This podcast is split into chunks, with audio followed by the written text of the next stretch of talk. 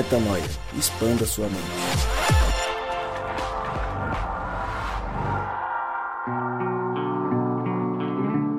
Sim, senhoras e senhores, sejam bem-vindos a mais um podcast Metanoia. Chegamos ao podcast Metanoia número 332. E eu aqui onde estou ouvindo o som dos pássaros, vendo as árvores balançarem, sentindo o cheiro da manhã. Não sei onde você está, mas que você esteja inspirado por Deus neste momento, que você possa expandir a sua mente a partir de agora, porque se tem um objetivo nosso a cada episódio e durante esses seis anos de existência, é que você, semana após semana, possa expandir a mente. E eu lembro você que, na verdade, agora você tem três chances de expandir a mente conosco. Afinal de contas, a gente tem o podcast Metanoia padrão, esse que já caminha há seis anos, sendo divulgado às terças-feiras. E a gente tem o que Cristo oferece, ele é, e o Na Estrada. Então é Metanoia vezes três toda semana. Porque o que a gente quer, novamente, é te levar a um momento de explosão do seu cérebro, explosão de tudo que você imagina e pensa sobre a vida, para que a gente consiga caminhar cada vez mais próximos ao eterno e aquilo que ele sonha para nós. Hoje, inclusive, vamos falar dessa nossa relação direta com ele, a relação de adoção. Somos adotados. O que isso significa, Rodrigo Maciel? Não fale agora, não fale agora, mas não cale-se para sempre, porque daqui a pouco você vai falar sobre esse tema, sobre as consequências de sermos, portanto, filhos do Eterno e do que nós temos de nos livrar na nossa forma de pensar a nossa caminhada no aqui e no agora. Eu já convido você para compartilhar esse podcast, se inscrever nos nossos canais de áudio e fazer com que mais pessoas possam expandir a mente, claro dentro dos canais, no Spotify, Apple Podcasts e todos os outros agregadores nos quais nós estamos. Tendo dito tudo isso, cumprindo os protocolos, senhora e senhores, falem sobre o tema de hoje. Fala galera, aqui é o Gabriel Zambianco e eu nunca imaginei que fosse ser tão feliz por ser adotado. Oi, eu sou a Mari. Ame pessoas e não projetos. Fala galera, aqui é Rodrigo Maciel. Não faça nada por necessidade, interesse ou direito.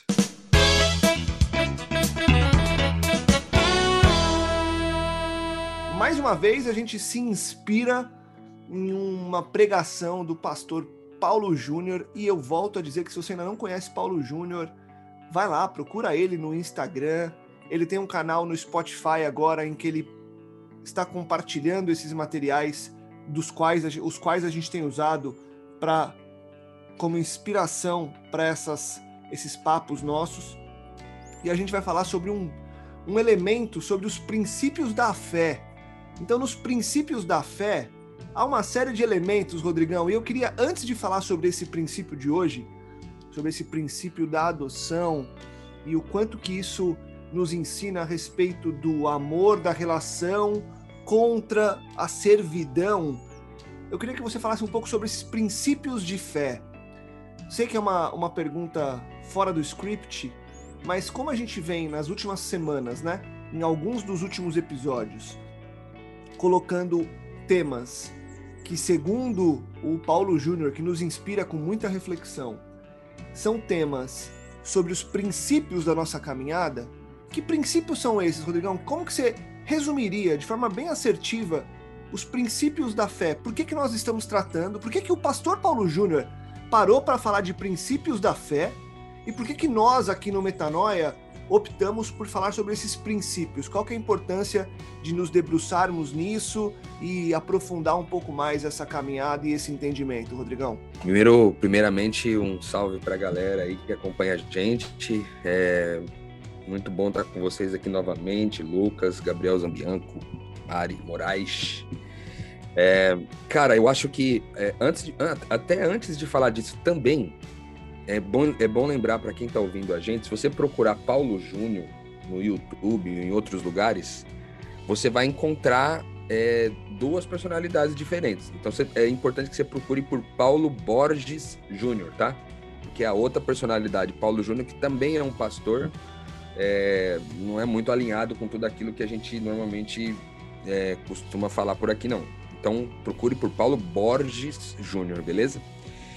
Respondendo a tua pergunta, Lucas, o porquê dos princípios, né? Eu acho que é, o que a proposta ali do, do PJ, né, como carinhosamente a gente chama ele ali, a proposta dele é que ele traga para a gente, através das escrituras, aquilo que é inegociável, aquilo que é um princípio, aquilo que estava desde a origem e que não pode ser mudado.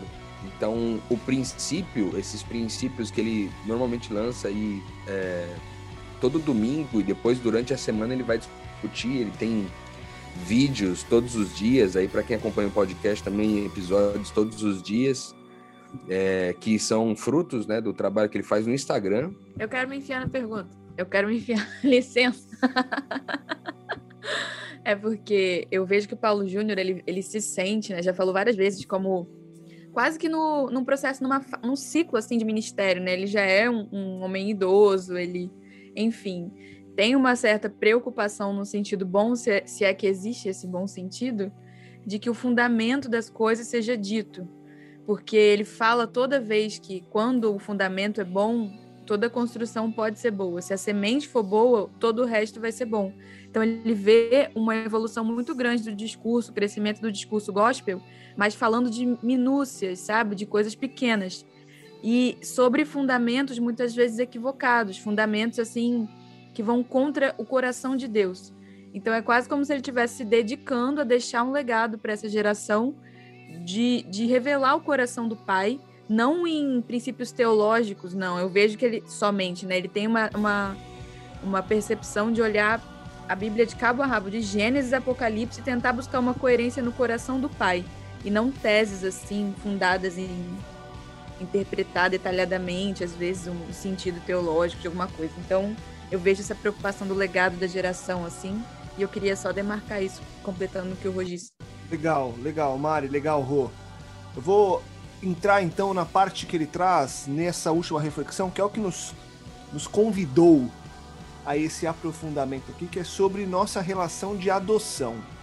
E aí eu queria começar perguntando para você, Rô, de novo, antes de trazer o Gabi, pela questão conceitual de você inclusive ter indicado esse tema é, qual que é a importância de entendermos esse ponto específico, tá? Eu queria que a gente é, ficasse bem, bem preso a essa questão da importância de entendermos essa relação de adoção para que depois a gente evolua para as questões que são consequenciais desse entendimento. Mas para você e para o conceito bíblico que nos envolve a respeito da relação com o eterno, por que falarmos de adoção? E por que então somos adotados ou não? Enfim, queria que a gente abordasse um pouco esse elemento.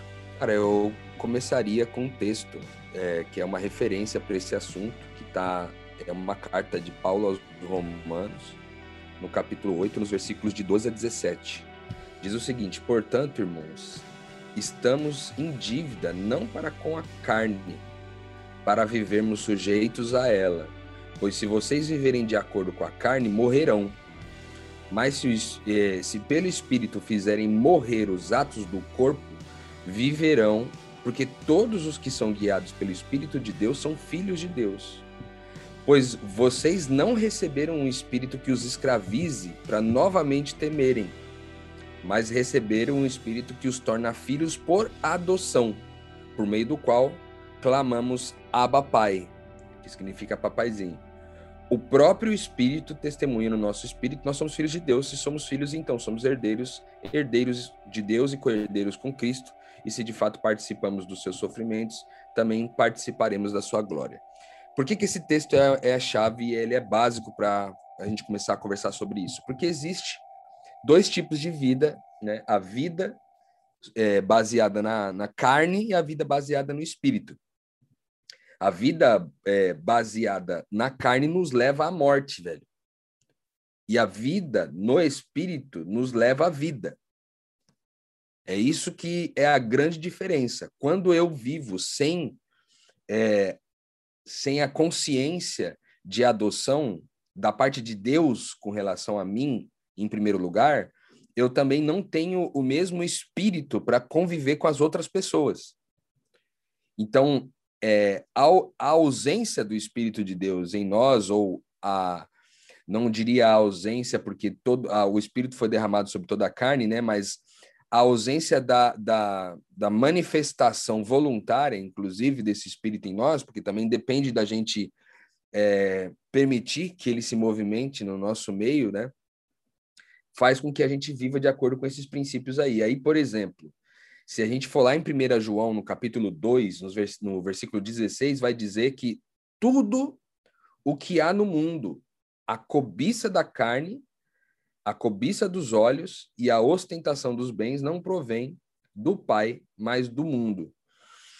Ou seja, é, viver para si mesmo é o, o, a vida sem o espírito, a vida sem a, a consciência de adoção, a vida sem a consciência de adotar. Porque, por exemplo, Deus fez um compromisso com a gente. E é esse o grande a grande sacada da, da adoção, porque nós não somos é, nascidos de Deus de forma unigênita como Jesus era, né? Nasceu dele primeiro, antes de nascer de Maria. Né? Nós é, nos tornamos filhos de Deus por causa desse compromisso que ele fez com a gente, de uma palavra que ele empenhou com a gente. E isso deu o tom, por isso um princípio, né, que você perguntou antes. Isso dá o tom da nossa vida. Qual é o princípio? O princípio é que Deus me, é, eu sou filho de Deus pelo compromisso dele comigo. Ele empenhou uma palavra comigo dizendo: "Você é meu filho". Então, da mesma forma como ele se empenha no compromisso, ele, nós também nos empenhamos em compromisso com os nossos irmãos. Você sabe que quando eu ouvi essa mensagem pela primeira vez, Lucas, eu pensei em nós aqui do Metanoia. E quando eu falo de nós, eu falo especificamente você e eu. Porque nós começamos esse trabalho do Metanoia há, há seis anos atrás é, e nós fizemos alguns compromissos. Eu não sei se você se lembra, mas um deles era: nós vamos publicar pelo menos um episódio por semana. E nós não, não vamos parar. E, cara, lá se vão seis anos publicando episódios semanalmente é, sem falhar. Nós empenhamos uma palavra. O metanoia, o que o metanoia se tornou hoje, é, é resultado, é um resultado, é uma evidência de uma palavra que foi empenhada entre dois amigos. Quando dois crerem em alguma coisa aqui na Terra, essa mesma coisa será é, crida no céu. É o que a Bíblia diz. Então, o que falta para nós é justamente isso. Então, é a, a referência de adoção ela é importante porque ela fala de um compromisso, de uma palavra empenhada da parte de Deus para com a gente. E, por consequência, como nós temos esse DNA espiritual de Deus, nós também vivemos com os nossos irmãos a partir de uma palavra empenhada. Então, é, não vivemos mais por necessidade, por interesse ou por soberba. Não é por, por, é, por benefício próprio. Né? A gente vive é, justamente para poder gerar essa vida, né? Não somos mais alma vivente, mas espírito vivificante. Então, quando ele fala que vai levar à morte, ele está dizendo que é o quê? O que, que leva à morte? O que, que é a morte, provavelmente? A gente já falou que a morte é a distância de Deus, né?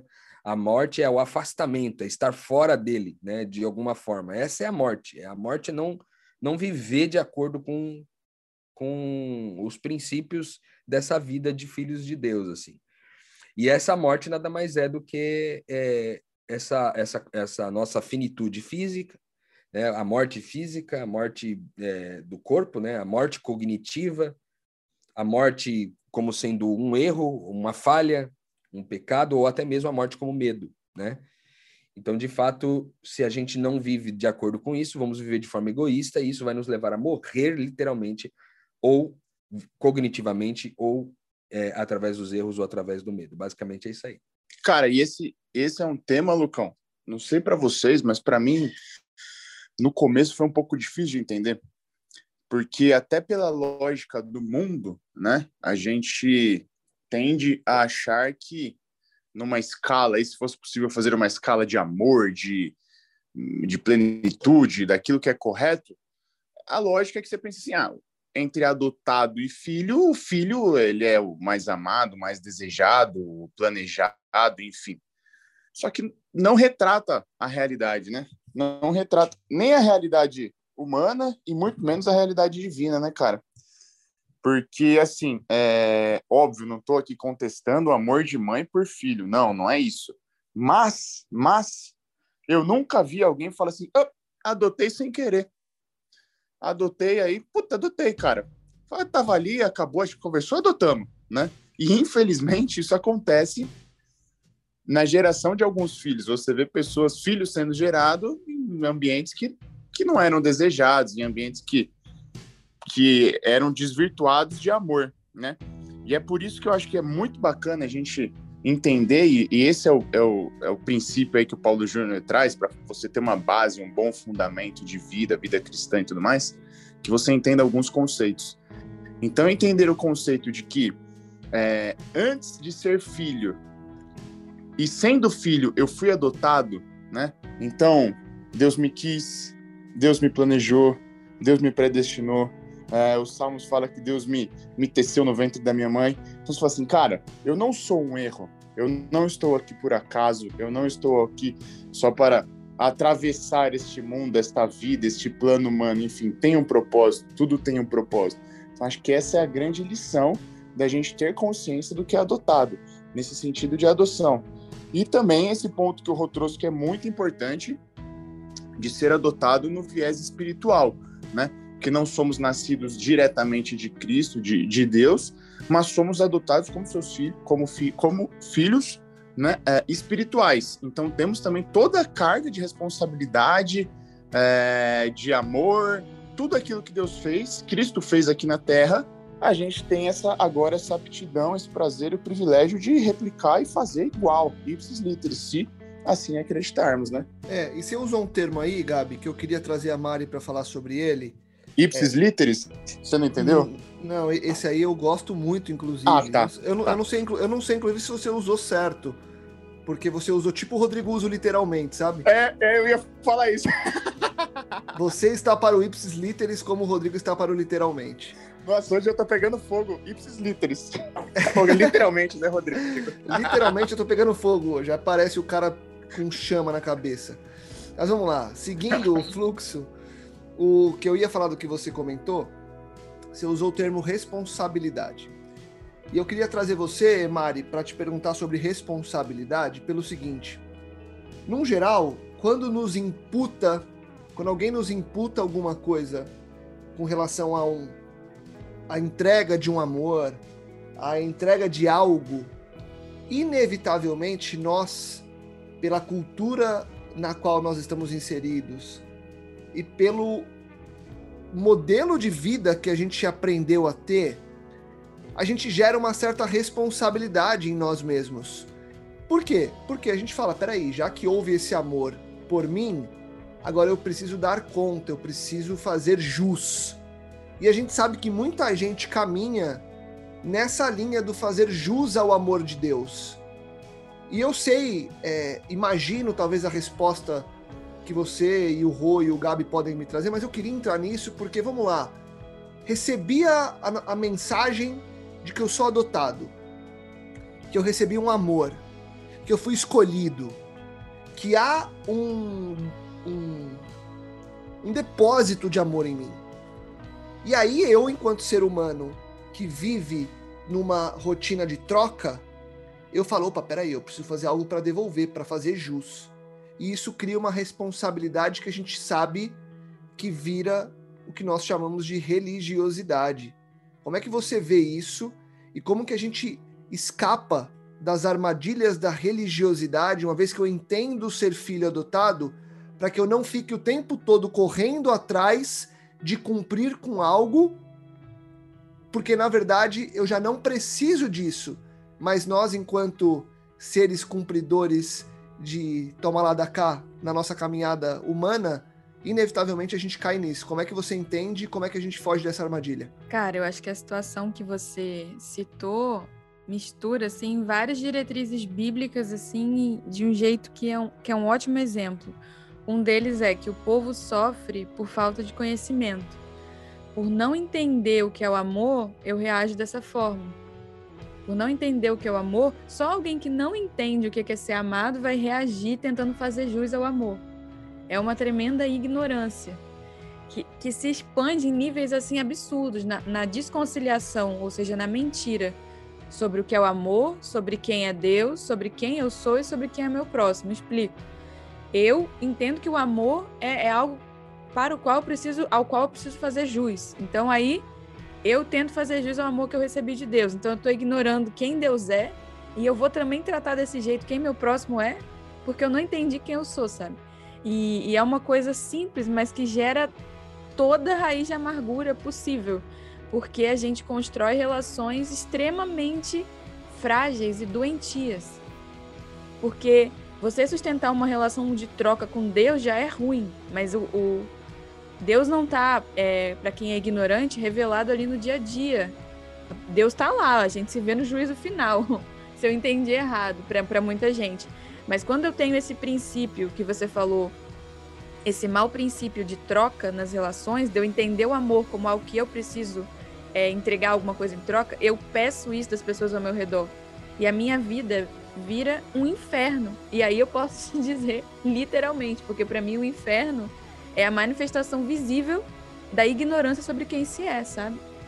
Então, você quer experimentar o inferno? O inferno é um, como o próprio Paulo Júnior fala, o inferno é uma multidão com crise de identidade. São pessoas que não sabem quem são, interagindo com o ambiente. Isso constrói um inferno. Porque fica visível ali eu me sentindo exigido pelas pessoas ao meu redor e exigindo. E, e, te, e tenho misericórdia. Hoje eu tenho misericórdia como alguém que já sofreu com isso é, a dor também de quem constrói a expectativa, às vezes é até maior do que quem é exigido. Você que está frustrado com a pessoa que você queria do seu lado, essa, essa coisa de imaginar as pessoas e não acolher quem elas são, parte até mais do coração do que não atender a expectativa de alguém. Então, isso constrói infernos, isso que você falou, Lucas. Então, é muito grave. É, a gente precisa entender que o amor está em algo incondicional, está no que a gente vai falar já já aqui, que é sobre o compromisso. Ou essa relação existiu, existe, sempre vai existir como amor, ou essa relação vai construir o um inferno. O amor é o descanso de alguma coisa que existe antes da fundação do mundo e vai permanecer, e que a morte não consegue é, destruir. O amor é descanso. Se não há descanso, não é amor. E esse falso amor tem custado a saúde física mental de muita gente por aí. Então, espero que a gente consiga trazer né, esse conhecimento, pelo menos para aplacar o sofrimento, né? Como a Bíblia diz, né? Que uma coisa é causa da outra. Não, e o lance também é o seguinte, Lucão, é que, tipo assim, a gente não chega uma vez nesse estado de amor, de conhecimento, de identidade, né? Acho que talvez seja o grande equívoco. Tipo, eu não me entendo por, por filho adotado por Deus uma vez e acabou, já era. Não, eu tenho que revisitar em vários aspectos da minha vida isso a toda hora, a todo instante, sabe? De tempos em tempos, porque a gente é levado a esquecer, a gente é levado a, a se afastar, a gente é levado a, a não entender o privilégio de caminhar com Deus, saca? E acho que, infelizmente, o que a grande, a grande massa faz é isso, é, é ter aquele insight sobre quem Deus é, se apaixonar e aí seguir só, só em conhecimento, mas não em conhecimento sobre si em relação a Deus, entendeu? Tipo, a pessoa nunca nunca se contrapõe mais. Então, tipo, ela para, ela não amadurece. Ela, ela tem algum conhecimento, né? Da mesma forma como seria, sei lá, eu começar a conhecer sobre bingo, conhecer sobre corrida de cavalo, conhecer sobre, sabe? Você tem conhecimento sobre várias coisas, mas você mesmo não aplica nada na sua vida, você não muda nada. E aí a sua identidade nunca ela é é, é, fortalecida, moldada, enfim. Então acho que a gente tem que isso é um processo, é um grande processo isso e é para toda sempre até que, que Deus volte e, e, e, acabar com tudo e seja só glória, entendeu? Mas agora é de glória em glória, né, cara? Eu achei muito bom você emendar isso aí, o Gabi, porque eu acho que me lembrou uma coisa importante que eu queria falar rapidinho, que a gente está em paz aqui construindo a nossa noção de amor. Só que a gente não pode ignorar que existem forças contrárias e mentiras bombardeadas o tempo inteiro e que opõem a essa noção.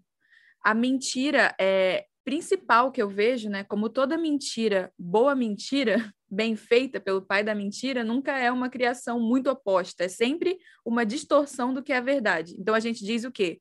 O compromisso com as pessoas e não com os atos é o que faz você experimentar o verdadeiro amor e descanso nas relações. Descanso para aprender, para viver esse processo de aprendizado que o Gabriel falou. O que que normalmente se conta? Você tem que se comprometer com a idealização que vocês dois fizeram dessa relação. Exemplo, o, o Rodrigo e o Lucas no Metanoia. Esse compromisso aqui, ele existe porque ele não é com o sucesso de um podcast. Vocês não se comprometeram com um podcast. Vocês não criaram uma relação pautada no que nós podemos fazer juntos. O compromisso é com Deus, o compromisso é com os ouvintes, o compromisso é com pessoas, é com vidas. Essas pessoas existem, por isso o compromisso existe. Então, às vezes a gente é pressionado, instruído até por, por teóricos assim evangélicos, cristãos, a se comprometer com instituições e não com pessoas. Antes, é claro que pessoas bem, bem harmonizadas vão gerar, vão instituir coisas é, é, fortes, como metanoia é. Isso, mas isso é um fruto, entendeu? Então, uma instituição não é alvo de compromisso, uma pessoa existir é esse alvo. Então, eu queria dizer que esse bombardeio acontece, é, pressiona as pessoas, instiga a ganância, porque quando você se compromete com uma instituição, provavelmente seu coração está corrupto, porque você está se relacionando com alguém pelo que aquela relação pode construir de poder e não pela pessoa. Então, assim, existe um sistema que incentiva a corrupção, chamando isso de compromisso. E isso vai, mu vai muito contra esse processo leve que você falou e necessário o Gabriel, de conseguir entender o amor, porque nisso consiste a eternidade inteira, né? É, e baseado nesse compromisso, né, eu acho que há uma ressignificação, inclusive, de outras coisas. Porque, por exemplo, se então é, Deus nos adota, é, é interessante porque, uma vez adotados, não significa que nós nos tornamos filhos adotivos. E o Paulo Borges Júnior explica um pouco disso no vídeo dele. Não significa que nós, nos, embora adotados, não significa que sejamos adotivos. Por quê? Porque Deus tem filhos. E ele não faz separação de filhos de um jeito ou de outro. É, são todos filhos. Da mesma forma que um pai, um bom pai e uma boa mãe que faz, que, que adotam uma criança, também tratam aquela criança como filho, não como filho adotivo entende? Com havendo ali uma separação. Então não existe o lado ruim, vamos dizer, é, não é que não existe lado ruim, é, é que sempre existe a coisa boa, porque não tem filho ruim, tem filhos. E se não há filhos ruins e, e, existem então filhos por causa do compromisso, por causa de uma palavra empenhada, então todas as outras coisas com a qual a gente é, empenha ela ressignifica aquela coisa, trazendo ela para uma, uma, uma versão original. Por exemplo, você tem, você não tem trabalho ruim, certo? Você, você, é, todo trabalho é bom. Se ele é ruim, é que na verdade ele não foi um trabalho, entende? É, não existe igreja ruim. Não existe. E, e, isso é um conceito interessante. Uma vez que eu que eu estou vivendo pelo princípio da palavra empenhada, não vai existir comida ruim. Não vai existir igreja ruim, trabalho ruim, casamento ruim. Por quê? Porque uma vez que eu adotei com o princípio da, da palavra empenhada, e eu vivo de acordo com os aspectos invisíveis, eu sempre vivo no aspecto original de todas essas coisas. Com base em que está falando isso, Rodrigo? Com base no texto que diz que todas as coisas que estão entre o céu e a terra estão reconciliadas em Cristo, cara. Ou seja, absolutamente tudo que a gente consegue constatar com os olhos tem a sua versão original, verdadeira, pura e boa na eternidade. E aí um dos grandes desafios da gente, em função até da própria palavra empenhada, daquela do compromisso que a gente tem com as pessoas, é, a gente vai encontrando a versão original das coisas ao longo da vida. Isso é parte importantíssima de ser filho de Deus nesse mundo. Aquela história de que os olhos puros veem tudo como puro, é disso que nós estamos falando. Você ressignificou os olhos agora para enxergar tudo como a versão original. Então, qual é a versão original do trabalho? Tem uma versão original. Tem uma versão original do casamento. Tem uma versão original da igreja. Tem uma versão original da comida. Tem uma versão original das casas, da política, da religião. Tem uma versão original para tudo. E a grande, é, na minha opinião, a, a, a, grande, o grande diferencial dos filhos de Deus que receberam esse espírito que não escraviza a gente, mas nos liberta, é justamente esse olhar ressignificado para o mundo que leva as pessoas a se reconciliarem também, sendo um com todos e um com tudo, né? É, e aí mora um desafio, né, Rô? E aí queria trazer o Gabi e a Mari também, porque quando a gente parte dessa premissa e a gente olha para os outros filhos, todos como filhos de Deus, porque Deus não faz a separação, a gente vai precisar retornar para o nosso papel, como você falou por último, de agentes de reconciliação, sem fazer separação também. E aí entra o desafio, né? Porque na nossa visão humana tem muita gente que não merece, e aí o merece é, da boca para fora, né? Não merece esse rótulo, porque, cara, não pode ser que esse cara seja filho de alguém tão bom. Sabe aquela coisa que você tem? Já várias histórias, talvez vocês lembrem de algumas assim de bate-pronto, daquele pai e mãe que são, cara, incríveis, dois, dois duas baita pessoas, e aí o filho desvirtua, aí, ah, aí você fala, cara, o que, que esses pais fizeram, cara? Esse, esse moleque não merece. É, aí a gente acaba fazendo essa comparação, né? Só que aí na sequência a gente lembra que somos também esse filho. E aí fica esse desafio pra gente, né? De conseguir, enquanto filhos adotivos que também foram escolhidos e também foram aceitos, apesar de tudo a gente olhar da mesma forma para os outros, lembrando que todos estão em processo de reconciliação, independentemente do estágio e da maturidade que já se alcançou, né? Sim, Lucas, sim, sim.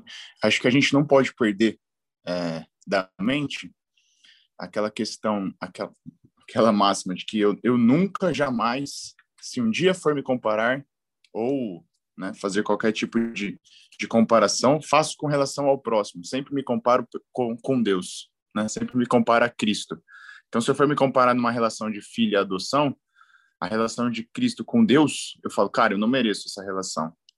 E talvez a partir daí comece a se tornar mais aceitável e palatável. Mas a questão, eu acho que é exatamente é, é, é entender que a partir de a partir do conhecimento de sabermos que somos adotados, a gente então entende que, que Cristo previamente fez um compromisso, Cristo previamente estendeu uma palavra, é, empenhou uma palavra, como, como o Rodrigo já trouxe aí, é, criou uma relação, né? E eu acho que é isso que a gente tem que, a partir de agora, começar a, a, a buscar em todas as nossas relações, né? É, então, se eu não consigo perdoar ou reconciliar alguém, porque eu acho que esse alguém não merece, tá bom, tá muito difícil para você fazer isso, pô, então começa a colocar no eixo, começa a reconciliar uma pessoa mais próxima, uma pessoa que, que você já tem um certo, é, uma certa proximidade, entendeu? Porque assim como a maturidade de, de, de conhecer a Cristo, de, de ter a sua identidade firmada em Cristo, é a maturidade de reconciliar pessoas. Você não vai sair daqui hoje, agora, fechar aqui e reconciliar a pior das pessoas sem a maturidade, só por um milagre, entendeu? Então é também uma caminhada com Cristo e é também um privilégio de caminhar com Cristo, saca? Você aos poucos ir reconciliando pessoas e cada vez mais aquelas mais feridas, aquelas mais fechadas, entendeu? Isso porque a capacidade não vem de você, vem de Deus, entendeu? E, e, e assim, só por um milagre é, você vai conseguir assimilar o 100% da capacidade de Deus. É por isso que, que é, sim, uma caminhada, cara. E isso é, é, foi um ponto que para mim ficou muito claro, assim, é, ouvindo Paulo Júnior e tudo mais, de pensar, pô, legal, tá, e agora? Agora que eu entendo que eu, que eu sou um filho amado e adotado, é, como que eu me relaciono, cara? Porque ele coloca assim, ele coloca que, que filho, a relação de filho, ela pode ser baseada, né, é, no direito, no interesse, na necessidade, ou seja, só nas individualidades, né? E a relação de, de adoção é baseada em compromisso, em palavra, em relação, relacionamento. É, e aí você trouxe essa questão de, de como, como eu parto a partir, de, a partir de agora, como eu faço com as minhas nos, nos meus relacionamentos. Mas isso se estende para tudo, né, Lucas? Como que eu consigo aplicar a visão de adoção no meu casamento, no meu trabalho, ah, na academia, no meu convívio de todos os tipos, entendeu? Então acho que a gente tem que ressignificar assim e pensar que nem sempre a gente vai ter que cortar a relação uh, por completo, mas vai ser sempre um tanto quanto sofrido para aplicar essa, esse, esse novo entendimento de adoção, né, cara? Mas a gente tem que seguir. Cara, é importante, acho que a gente dá uma, uma, uma refletida no seguinte, né? O Gabs falou assim, a gente precisa ver como que a gente coloca na prática é, esse conceito da, da adoção, né? E basicamente é não viver é, com base nas nossas necessidades, não tomar decisões com base é, no desejo de uma necessidade satisfeita. Não viver com base é, num, num interesse que você quer contemplar, no interesse que você quer satisfazer. É, e também não viver com base no direito.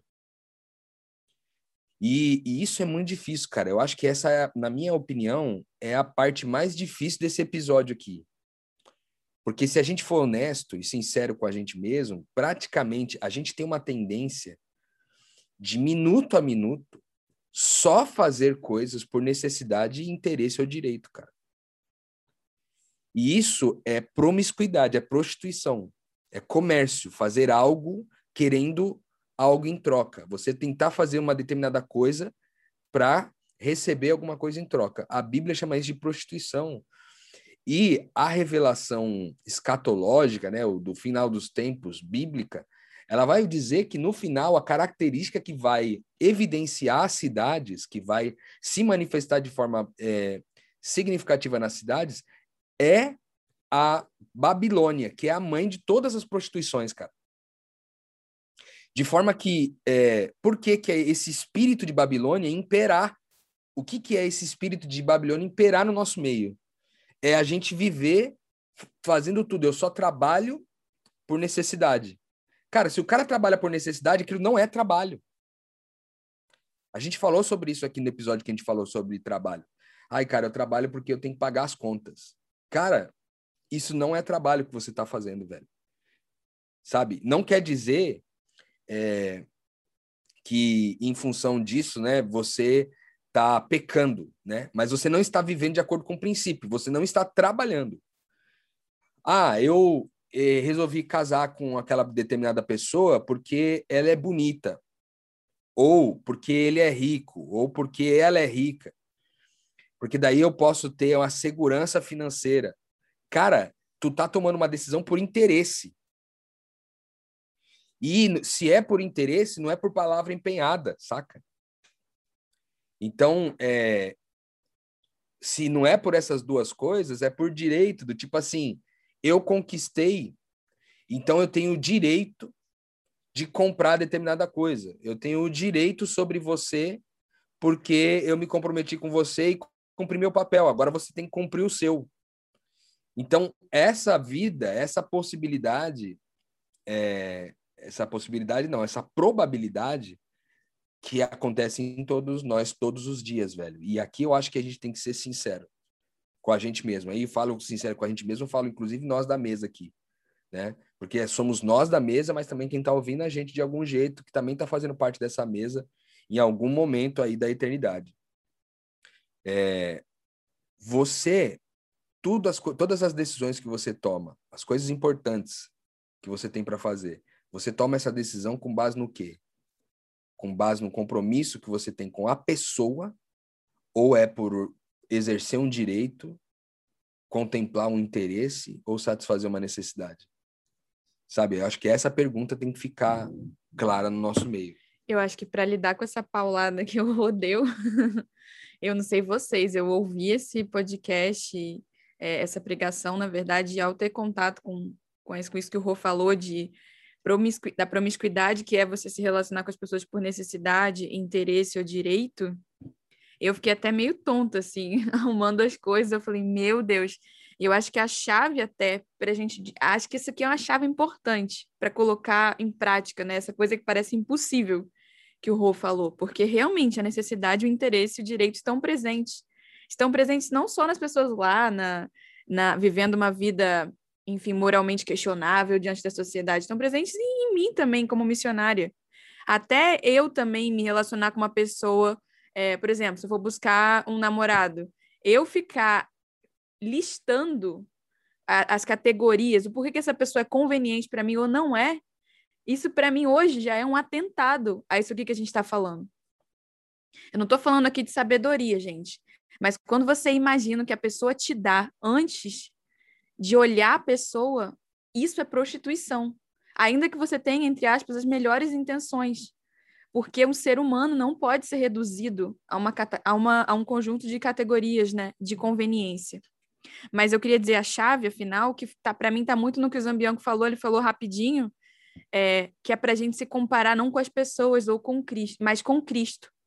Se comparar com Cristo, com Jesus, porque aí que o nosso coração vai receber o constrangimento necessário pelo Espírito Santo para a gente começar a amar. A semente do amor está quando a gente é constrangido a se comparar com Cristo.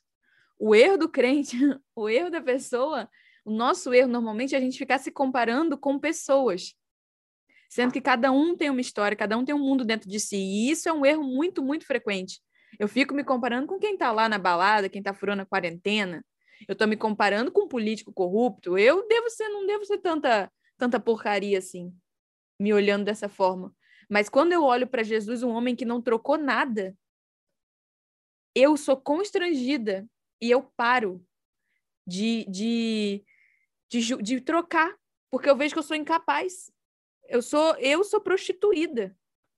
Pregando o evangelho todo dia, eu insisto em querer estar perto de pessoas por conveniência. Às vezes não é uma conveniência tão gritante, né, quanto casar com um cara rico, mas é uma conveniência, por exemplo, de não querer na minha casa uma pessoa que é desagradável. É a conveniência, sabe, de pessoas evoluídas do meu lado.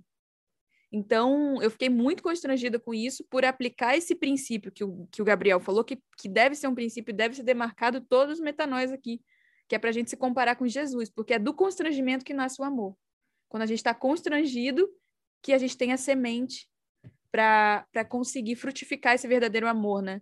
Não é de um entendimento maravilhoso, uma coisa inteligente, não é de inteligência, não é de nada disso.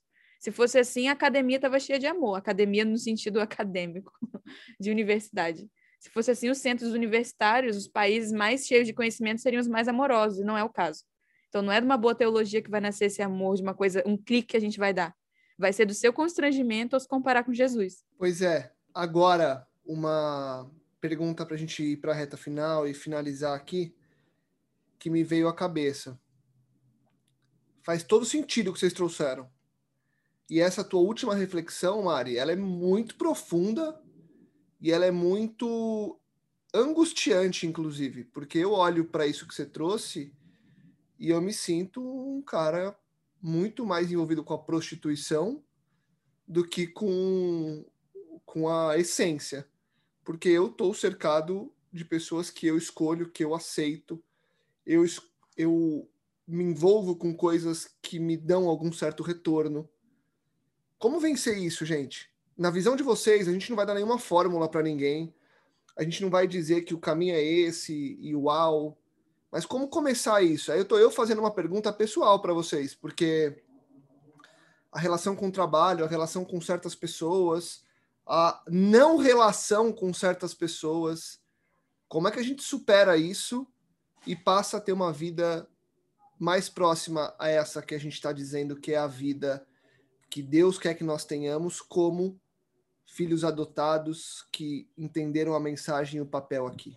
Aí que tá, né, Lucas? Por isso que eu falei lá no meio do podcast que o, o, o lance é agora que você entende que é adotado, levar isso para todos os seus relacionamentos, né? Porque, igual a Mari trouxe, é, quando eu me coloco numa relação de interesse porque a pessoa é rica, cara, você deu sorte. Se você tá, se você tá numa relação dessa, tá ouvindo o podcast, você deu sorte, porque você já identificou onde você está desvirtuando a relação e agora você já sabe qual é o ponto de partida, saca? O difícil é quando você está numa relação. Vou dar um exemplo meu aqui. Eu tô é, 15, 16 anos ou até mais com a Carol. 16, 16 anos com a Carol. E vira e mexe eu me vejo numa relação desvirtuada. Eu me vejo numa relação de, de mero filho que exige direito ou necessidade. Então, sei lá, exemplo besta, exemplo básico do dia a dia. Cara, eu tra trabalhei em casa, dei uma arrumada, lavei uma louça tal. Acabou, agora terminou o dia, eu vou assistir no Netflix aqui já era. E ela chega cansada, e aí vai arrumar outras coisas que eu não vi, porque é, vai lavar uma, uma roupa e tudo mais, e eu tô ali, dane-se. Não, meu direito é esse aqui, eu já fiz minha parte, eu vou ficar assistindo meu Netflix, entendeu? Então a gente desvirtua todos os relacionamentos é, é, de tempos em tempos, sabe? E talvez é, é, no papel de de, de empreendedor, de empresário, de chefe, seja onde a gente acabe desvirtuando mais mesmo, porque é meio que uma premissa, né? Tipo, eu te escolho pelas suas, pelas suas aptidões e capacidades, né? Eu te escolho pe pe pela necessidade que eu tenho e eu vou te pagar pelo direito daquilo que você que você é apto a produzir, né? É, mas a gente tem que tentar revirtuar, né? Dar alguma virtude a esta relação beleza, a relação iniciou-se dessa forma, tá, mas e agora? Agora que eu já tô, que a pessoa já tá aqui, que a pessoa já tá contratada, que ela já é dependente de mim, é, como eu vou, como eu vou reconciliar ela com Cristo, né? De que forma ela vai entender que isso aqui não é só uma mera prestação de serviço, como o Rô comentou aí do nosso podcast sobre trabalho, mas que é um trabalho, um trabalho que gera vida, um trabalho que gera valor, entendeu? E, e, e essas são as perguntas que vão te levar às respostas, né?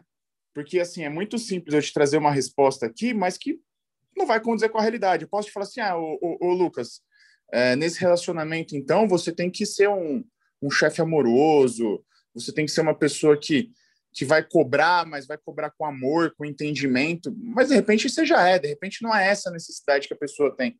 Então, acho que, é, assim como a gente tem que se questionar para amadurecer na nossa identidade e no privilégio, de caminhar com Cristo, olhar para nós, a gente tem que tem que tem que questionar, tem que gerar perguntas para no relacionamento obter as respostas, entendeu? Para revirtuar essas essas situações que a gente já está inserido, os contextos que a gente já está inserido na nossa vida e que são possivelmente desvirtuados é, todos os dias, cara, todos os dias. E de novo é a caminhada de saber, de entender que que que somos adotados, que é, a gente parte da palavra, do compromisso e do relacionamento que tem que gerar vida, entendeu? É, antes de até dar minha, minha, minha contribuição aqui em resposta à sua pergunta, Lucas, é, eu primeiro queria louvar a Deus, mano, pela tua, pela tua última fala aí, é, porque bem-aventurados, né, felizes são aqueles que são pobres de espírito, velho. Essa constatação, né, nossa, diária, de que a gente tá mais para prostituta do que para para essência, talvez usando as palavras que você disse, né? Tá mais para prostituta do que para essência. Essa, essa noção de condição, de, malta, de maltrapilho, é o princípio da transformação de todas as coisas, velho. Então, a, eu acho que a primeira coisa que a gente pode fazer é admitir, velho. E eu acho que isso é muito, mas é muito difícil, cara, a gente admitir que a gente é tudo prostituto, cara. Admitir isso é muito difícil. Sabe? Porque nós somos soberbos. É, é, é um negócio muito doido, que ao mesmo tempo que a gente não dá conta, que a gente sabe que a gente não dá conta, na nossa condição carnal, nós não damos conta de viver sem ser pela necessidade, sem ser pelo interesse, sem ser pelo direito. Ainda assim, a soberba, ela é tão mais alta, a soberba da vida, que a gente tem dificuldade de admitir isso aí. Sabe? E então eu diria que o primeiro passo é a gente reconhecer a nossa pobreza de espírito, velho. Como você fez hoje aqui, eu fiquei glorificando a Deus aqui do outro lado, dizendo, cara, é sobre isso. É sobre a gente entender. Sabe por quê, mano? Porque no a, a, a Jesus disse que as prostitutas e os publicanos vão entrar primeiro no reino de Deus do que os religiosos. Saca? A gente saber que nós temos a nossa condição é de prostituta, cara, é de prostituta. Porque por que, que eu falo isso, né? Porque é, a religião conseguiu colocar rótulos nos pecados que nos afastam dessa consciência mais profunda, desse fundamento mais profundo, velho. Então, eu critico o homossexual pela sua, pelo seu comportamento sexual. Eu, eu critico o cara que traiu a esposa. Eu critico o cara que foi corrupto. Eu critico é, que são aqueles pecados, sabe, são gritantes socialmente falando. Mas eu não, eu não consigo, olhando para mim mesmo, me ver pior do que esses caras. O que revela a mentira. Que é tão sinistro isso, velho, que é, Satanás não está empenhado em, em, em fazer você se sentir, tipo assim, mal por ter feito a coisa errada. Ele está empenhado em, você, em fazer você achar que está fazendo a coisa certa, velho. Porque não tem uma coisa mais desgracenta no mundo que você fazer a coisa certa pelo motivo errado, velho sabe? Então a primeira coisa seria admitir, admite, velho, admite que você é uma prostituta. Eu queria usar outra palavra aqui, mas ia dar um pi no, no, no, no episódio. Admite, velho. Sabe? Que você faz as coisas por interesse mesmo, que você se relaciona por interesse, que você faz as coisas por necessidade, que admite. Quantas vezes por semana você me ouve falar que eu sou isso, Rodrigo? Exato, cara, que, porque a gente tem, a gente tem que admitir não dá para começar essa transformação sem admitir isso, velho. Sabe? E aí, é, o próximo passo, na minha opinião, é ele está inclusive no texto que nós usamos como referência aqui é, para começar o nosso episódio, que lá dentro de Romanos 8 ali, do 12 ao 17, tem um trechinho que ele diz assim: "Mas se pelo espírito vocês fizerem morrer os atos do corpo, viverão então, é, um outro, uma outra dica fora essa, fora admitir isso, é fazer morrer a necessidade, o interesse e a soberba, que é o direito, velho. Fazer morrer. Como que é fazer morrer? Como que você, como que você deixa uma planta morrer? A gente teve um exemplo aqui em casa que de umas plantas que morreu. Como é que você deixa uma planta morrer? Como é que você, como é que você é uma, um, uma pessoa lá, você mata ela devagarinho. Você, cara, você tira a comida dela. Então, se você não alimentar é, a necessidade, o interesse e o direito, é, você trabalha mais preventivamente, de forma que, se nós fizermos então morrer isso, de fato, a gente é, vai conseguir viver, né? De fato, viverão. Cara, como que eu faço na prática para tirar a comida da carne? Cara, tu não faz. Tu alimenta o espírito. Porque com espírito forte, velho, é, você, é, a, a, Bíblia fala sobre isso, que, que a gente não consegue conviver com dois senhores, né, velho? Então, é, não é sobre o que, que eu tenho que parar de fazer, mas é sobre é, com quem que eu preciso voltar a me relacionar, sabe? Voltar a me relacionar com Cristo ir com o Cristo nas pessoas. Voltar a me relacionar com a eternidade, voltar a me relacionar com a Trindade, sabe? E eu empenhar tempo nisso, eu dedicar tempo, cara, a essa relação, porque quanto mais eu tô, eu tô é, é, próximo dele, mais ele revela onde, onde estão as minhas prostituições, velho. Essa que a Mari falou, de tipo assim, quando você olha para quando você olha para o político corrupto, para a prostituta, você acha que você tá bem, mas quando você olha para Cristo, bagunçou o coreto entendeu? Então, quanto mais eu me relaciono com ele, mais eu. E quando eu, quando eu falo se relacionar com ele, cara, é, você tem revelações para isso. Você tem as escrituras que vai contar as histórias de Jesus, como que em cada um daqueles trechos que passa na Bíblia, como que Jesus agia e reagia. Agora a gente tem aí o The Chosen, que é uma série espetacular a respeito de Jesus. Os caras que, que roteirizaram a série são muito bons, cara, assim, e conseguiram colocar um espírito muito massa por trás da série e que você consegue perceber o coração de Jesus. É uma outra forma. através das músicas, né, que a gente tem trazido aqui, músicas espirituais, cara, em nome de Jesus, velho, que a gente admita em primeiro lugar, como o Lucas fez hoje aqui, a Mari, Gabriel e eu também, sabe, admita a nossa condição de prostituta, velho. Nós somos prostitutas, a nossa condição é de prostituta. Nós somos filhos de Deus. Mas a nossa condição na carne é de prostituta, velho. E isso deve nos fazer olhar com olhos diferentes para as pessoas e olhos diferentes para nós, para que a gente possa então começando a se relacionar, sabe, empenhando tempo, tempo, cara. Empenhando tempo em se relacionar com Jesus e com o Espírito Santo e com Deus, a gente possa ser liberto dia após dia das nossas prostituições. Porque amanhã eu vou de repente ser descobrir que eu sou uma prostituta no trabalho. E aí eu vou trabalhar nisso. Depois de amanhã eu vou descobrir que eu sou uma prostituta em casa. Depois eu vou descobrir que eu sou uma prostituta com meu vizinho. Depois eu vou descobrir. E aí a vida vai mostrando, vai evidenciando onde é que eu tô sendo prostituta, cara. E aí eu posso, é, de fato, alimentando o espírito, deixar morrer de fome os atos da carne. Eu acho que o Rô deu uma dica prática muito boa e, de, e queria dizer que eu fiquei bugada e desde que eu ouvi essa pregação, para mim eu fiquei obcecada por Gênesis, assim, obcecada pela relação de Adão com Eva, mas de uma forma que normalmente não é dita, que é tirando o romance. Normalmente a gente olha para a história de Adão e Eva e a gente pensa que é a história do primeiro casamento, sendo que não foi bem assim, né? O casamento foi existir bons tempos depois para lidar com a imoralidade sexual do povo. Mas aquela relação sendo vista como padrão sem pecado de relação é muito pouco falada em geral. E quando Adão viu Eva, ele não viu o que ele poderia fazer com Eva. Ele não viu o projeto, ele não viu as capacidades de Eva, ele não viu, não pensou nisso. Ele olhou para Eva como parte de quem ele era.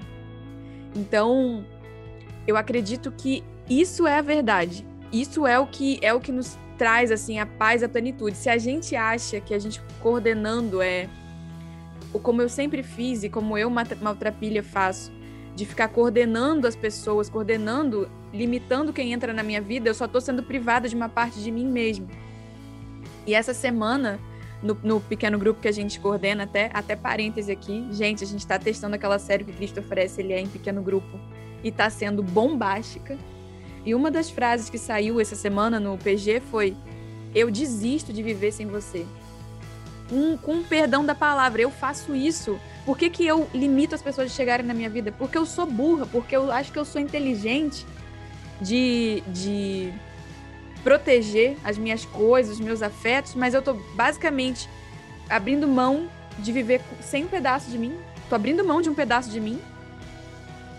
E isso é burrice, numa boa palavra, burrice da minha parte. E ainda me condena ao inferno da mentira de que eu tenho que proteger. Então, por isso que um maltrapilho, né, uma prostituta, é alvo de misericórdia, cara. Eu, controlando os meus afetos, controlando as pessoas que entram na minha vida controlando os meus bens dessa forma, eu sou a mais digna de misericórdia, porque eu estou vivendo um inferno. Eu estou vivendo um inferno e ainda estou sendo amputada por mim mesma. Tem alguma cena mais macabra do que um ser humano arrancando parte do seu próprio corpo? Se a gente entendesse que se privar dos encontros é amputar uma parte do nosso corpo, a gente veria o quão sem sentido e digno de misericórdia a gente é, sabe? Então, eu corroboro muito o que o Rô falou, de que em nome de Jesus a gente não resolve esse problema, porque se a gente, o dia que a gente parar de se ver como maltrapilho, o dia que, que essa consciência sair de nós, o Espírito de Deus também sai. Então que a gente aprenda a viver de joelhos, vendo todo dia, chorando todo dia a podridão que a gente tem dentro de nós, mas também para não ser apelativa, para não ser dizer que é só maltrapilho, só maltrapilho, porque não é verdade. Existe uma, existe a verdade, existe uma coisa boa, existe um processo bom curativo, que são as relações pautadas no padrão de, de Adão, quando viu Eva, não romanticamente, mas viu uma parte de quem ele era. A verdade é, enquanto você não enxergar todo mundo como uma parte do seu corpo e insistir em se amputar, além de burro, tu é o maior sofredor que existe. Falando de mim, acima de tudo. Então que a gente desista, que hoje você pense nessa pessoa que você está amputando da sua vida e, e, que a frase lá que veio do PG toque no seu coração também. Eu desisto de viver sem você, isso é tolice. Eu desisto de me privar do encontro, eu desisto de me amputar todo dia. E que a gente permaneça de joelhos todo santo dia, dia e noite, olhando esse comércio no nosso coração, porque é isso que vai deixar o nosso coração mole, misericordioso, amoroso. É isso que vai fazer a gente chorar com os que choram, se alegrar com os que se alegram. É isso que vai retornar à nossa humanidade. A consciência de maltrapilhos, né? E que a gente tenha coragem para assumir essa consciência e que nós sejamos ousados. Afinal de contas, Jesus nos chama para uma vida de ousadia e precisamos ser sim ousados para tomar a decisão e para aceitar esse chamado de nos mudarmos, de nos transformarmos e de caminharmos em direção àquilo que Deus sonha para nós. Obrigado, Rô, obrigado, Mari, obrigado, Gabi, obrigado a você que topou mais essa expansão de mente e que você consiga refletir e colocar isso em prática na sua vida, porque de nada adianta você desligar esse podcast e tocar a vida do mesmo jeito. Isso precisa ser um combustível para você, assim como está sendo para nós durante essa conversa e vai ser no pós-podcast. Te convido para compartilhar, divulgar e fazer com que mais pessoas possam expandir a mente. Lembrando você que na semana que vem a gente volta com muito, mas muito, muito, muito mais metanoia. Metanoia, expanda a sua mente.